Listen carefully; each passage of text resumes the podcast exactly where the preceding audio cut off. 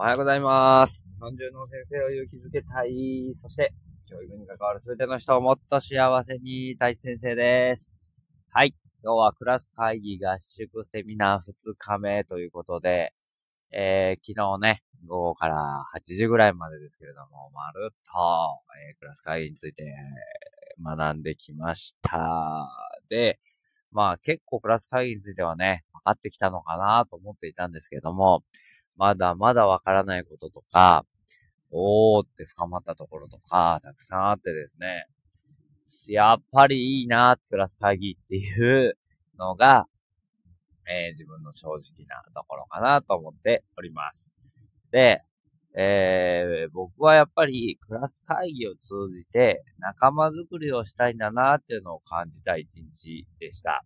えー、どういうことかっていうと、えっ、ー、と、昨日もね、えっ、と、3回かな？えー、実際に先生たちで、えー、クラス会議というものをやってみたんですけれども、えっ、ー、と、やればやるだけやっぱり深まっていくんですよね。そして、その人のこの思ってることとか、え、置かれてる立場とか、え、いろんなものが見えてきて、その議題提案をしてくれた人の、えー、ことを、すごく応援したくなる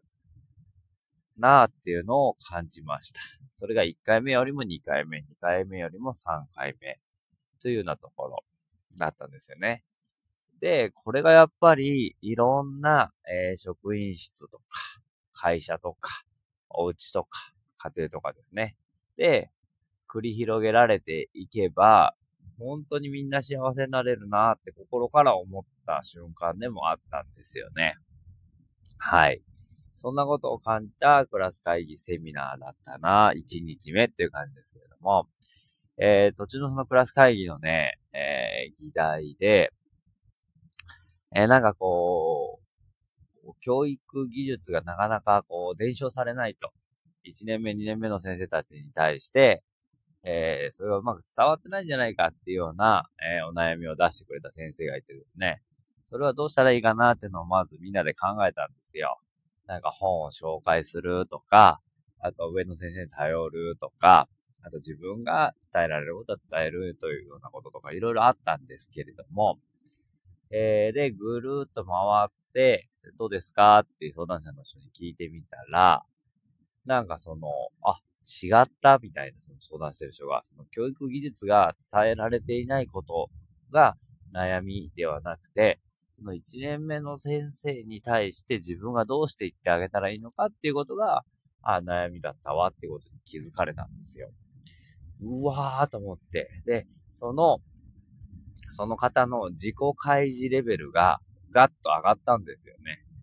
まあ最初はまあ当たり障りのないと言ったらあれかもしれないですけど、まあみんなが答えやすいような、えー、議題だったんですけど、それも一生懸命みんな答えていたんですよ。そのみんなが一生懸命答えてる姿を見て、あれなんかちょっと自分の思ってることと違うって、その相談してくれた先生は、えー、思ったみたいで、で、そこからまたもう一個、えー、お悩み相談っていうのが始まりました。で、さらに深いレベルのお悩みですね。その1年目の先生が、えー、講師の先生みたいなんですけど、講師の先生なんだけど、えー、いきなり1年生の担任をしていて、えー、私はどうしてあげることができるかなって非常勤に働かれてる先生で、TT の算数とかに入っていたそうなんですけれども、えー、っていう時にどうしてあげたらいいんだろうっていうようなお悩みだったんですよね。でそうするとまたみんなのスイッチがガッとなんかギアがね、2段階ぐらい上がった感じがしたんですけど、そこからまた一生懸命どうしてあげるのがいいよとか、もう十分頑張ってるよっていうのを伝えてあげましょうというような、本当にもう、なんていうのかな、いろんな 角度からアドバイスが飛んできていて、ああ、なるほどなって、その、相談、議題提案をした自分、人じゃない自分も聞いていて参考になるなっていうようなことがいっぱい出てきました。うん、とってもいいなと思った瞬間でございました。で、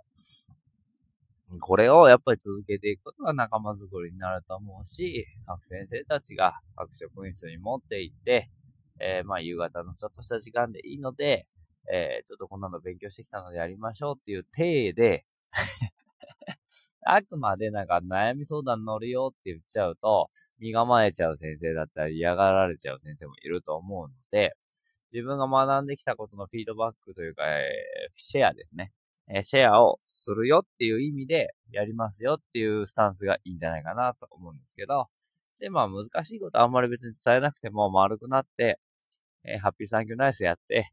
今悩んでること困ってることと出して、みたいな感じで出してもらって、多数決で選んで、それについてみんなで話すっていうことができるとすごくいいんじゃないかなというふうに思っております。